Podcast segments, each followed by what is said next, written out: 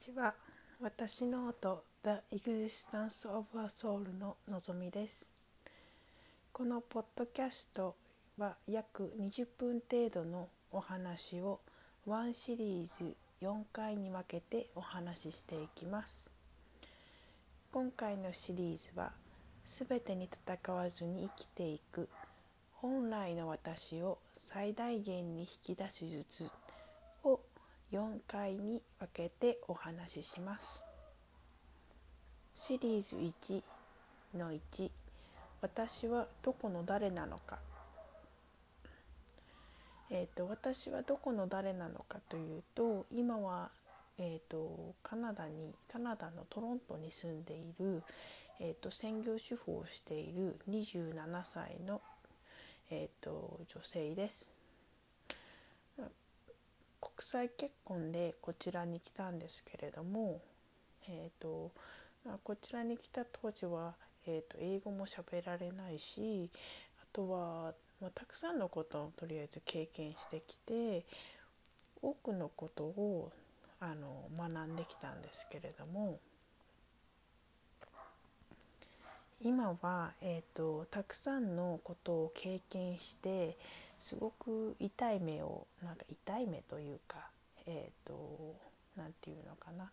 結構人生の中でたくさんの気づきや学びそれから辛いことが、えーと、たくさんなんだろう詰め込んできてして自分の中でももう本当に私は、えーと、何をしてでもいいからこの環境から抜け出したいっていう、えーと気持ちを味わったんですけどもそれはえっ、ー、とまあこっちに来て、えーと、私のパートナーと、まあ、主人と私が結婚生活 えともうすぐで9年目になるんですけども、まあ、主人が、えーとまあ、世間体でいう、えーと、ギャンブルとかの依存症に陥ってしまってこっちに来てすごくたくさんの借金とかもできたしあとは何て言うのかな、まあ、子供のこととか今子供2人いるんですけれども、まあ、その子供のこととか、えーと、いろいろ考えてカナダから日本に帰ろうかとかたくさんのことを、えーと、夫婦としてパートナーとして経験してきたんですけれども、えーとまあ、そんな中、えー、とこの、えー、とポッドキャストをシリ1シリーズ4回に分けて話そうと思った理由はえーとまあ、私の過去の経験の挫折とか、えーと、妥協したこととかから学んだことを、えーと、私自身こういうふうに記録に残していきたいっていうのももちろんあるしあとは私の経験を、えーと、他者の方にもえっ、ー、と何て言うのかな？分かち合ってそこから何か気づきが得られればそれは私にとってとても嬉しいことだなっていうのも、えーと、理由で、まあ、それが背景にあってこのシリーズを、えーと、立ち上げました。まあ、挫折を味わった一番最初に挫折を味わったのが私が中学生の時でした。中学生の時14歳だ14歳中2ぐらいですねその時に、えーと今まで、えーと、3歳から、えーと、14, 14歳まで続けた、えーと、部活部活動ですね。でそこで、えーとまあ、最初に挫折を味わって諦めてしまったっていう、えー、と過去があってなんだろうな本当にあともう少しで手が届きそうなところでもういいやっていうふうに、えーと一度折り返してしまったことがあるんですよね。でそのことはやっぱり今今でも疲れてるとそういった夢が出てくるしあとは、えーとまあ、部活動だけに限らず妥協した就活活動ですね。えーとまあ、18歳高校卒業した時に私はすぐ、えーと就職活動でをして、まあ、就職したんですけどもあるその就職先私が、えーと、新卒で働いた就職先で、えーと、女性の、えーと、フィットあ女性の、えー、と就職先だったんですけども女性社員しか、えー、といないというところだったんですけども、まあ、そこでも何て言うのかな1年足らずで退社してしまって、えーとまあ、妥協してしまったんですよね過去に。で私はいつも、えーと、課題の前に立った時には後回しする癖が、えーと、ついていて、まあ、その後回しした癖がその、えーと、今の課題になって、えー、と降りかかってきてるなっていうふうに、えー、と感じているところです。えーと、今一生懸命に、えーと、取り組んでいることというのは以前に私が幼少期の頃、えーとまあ、思春期の頃、えーと、新卒の,、まあその成人青年期っていうのかなの頃に味わった経験を、まあ、後回しにしてしまった経験を今この場に今、えーと、自分の理解できる範囲で、まあ、その課題に戻ってもうまたもう一度、えーと妥協したことや挫折したことに、えーと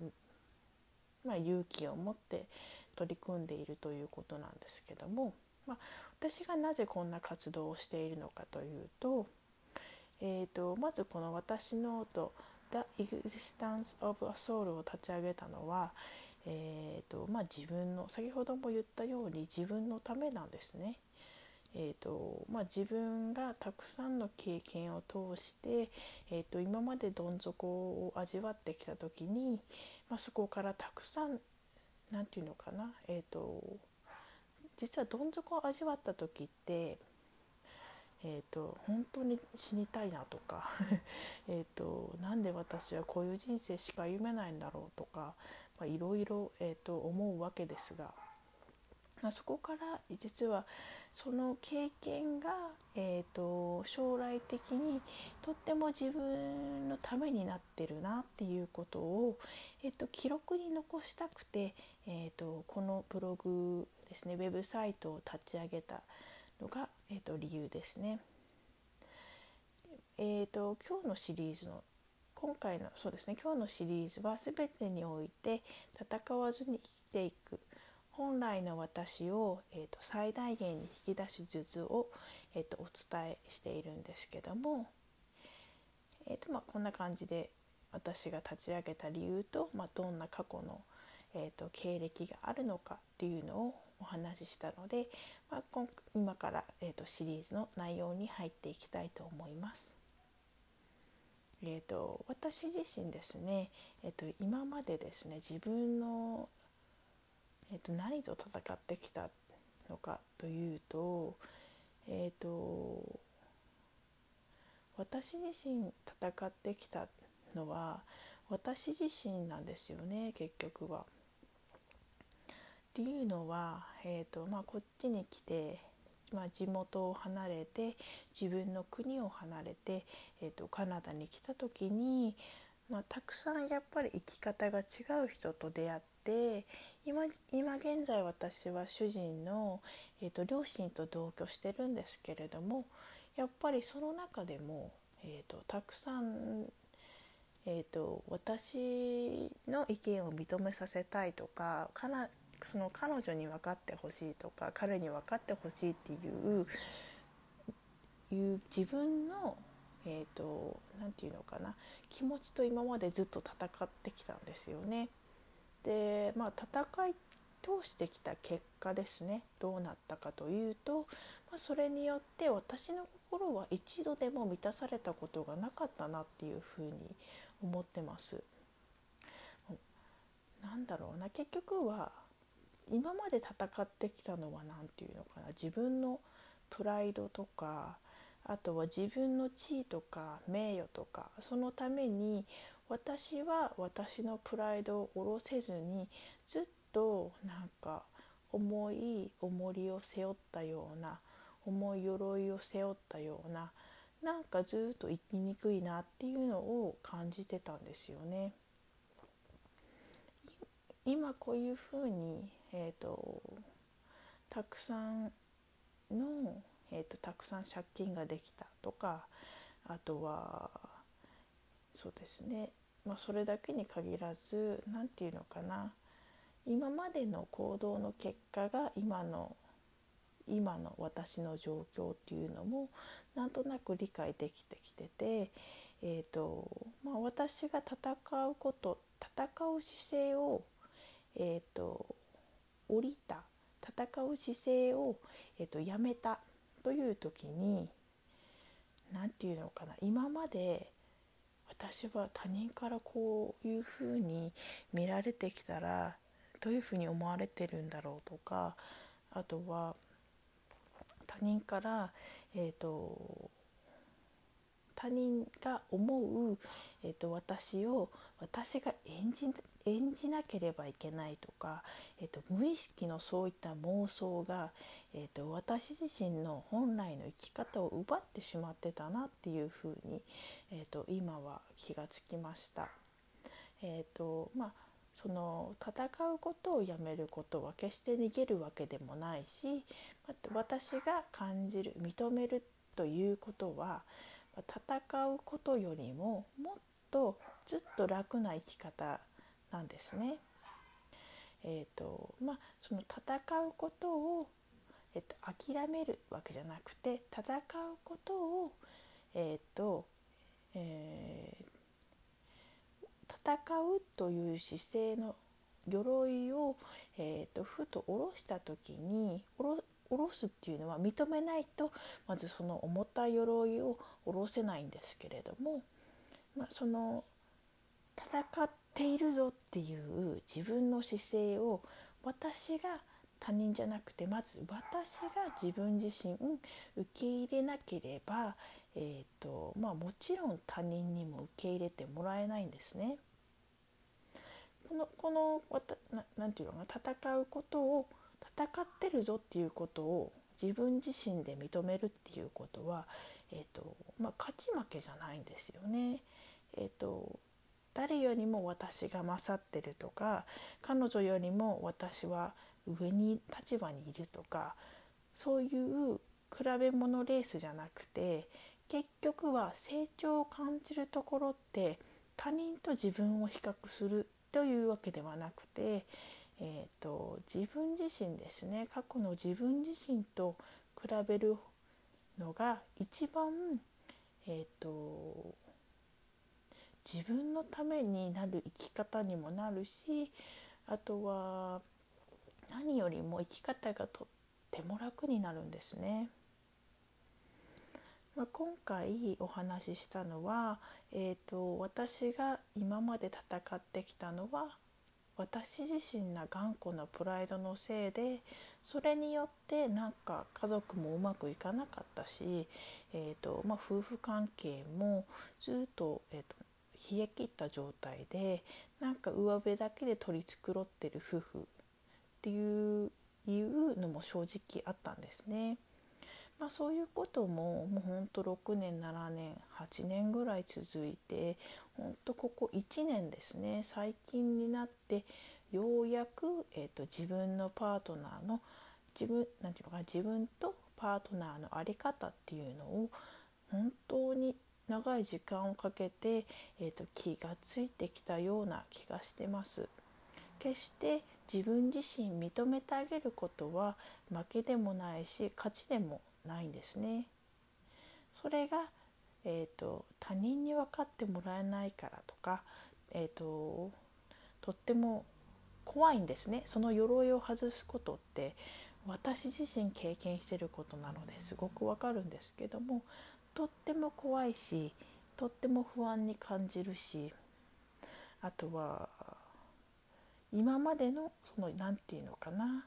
えっ、ー、とまあ幼少期の頃の生き方の癖がついてるっていうのも、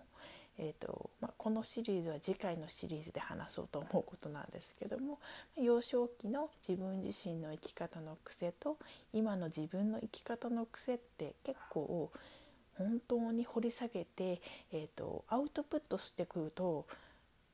あ自分ってこういう時にこんな癖があるんだなっていうふうに気がつけたりするんですね。まあ、それは次回の、えーと、シリーズ6月13日の土曜日夜22時からですね、えーとまあ、幼少期の自分自身の生き方と,、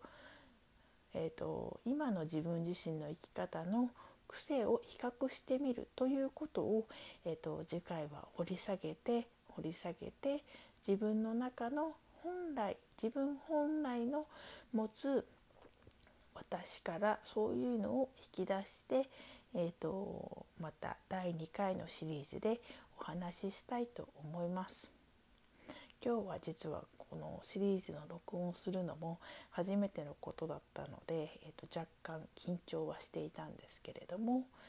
えーと、やっぱりこういうふうに私は私と向き合うことがとっても好きで私は今なんか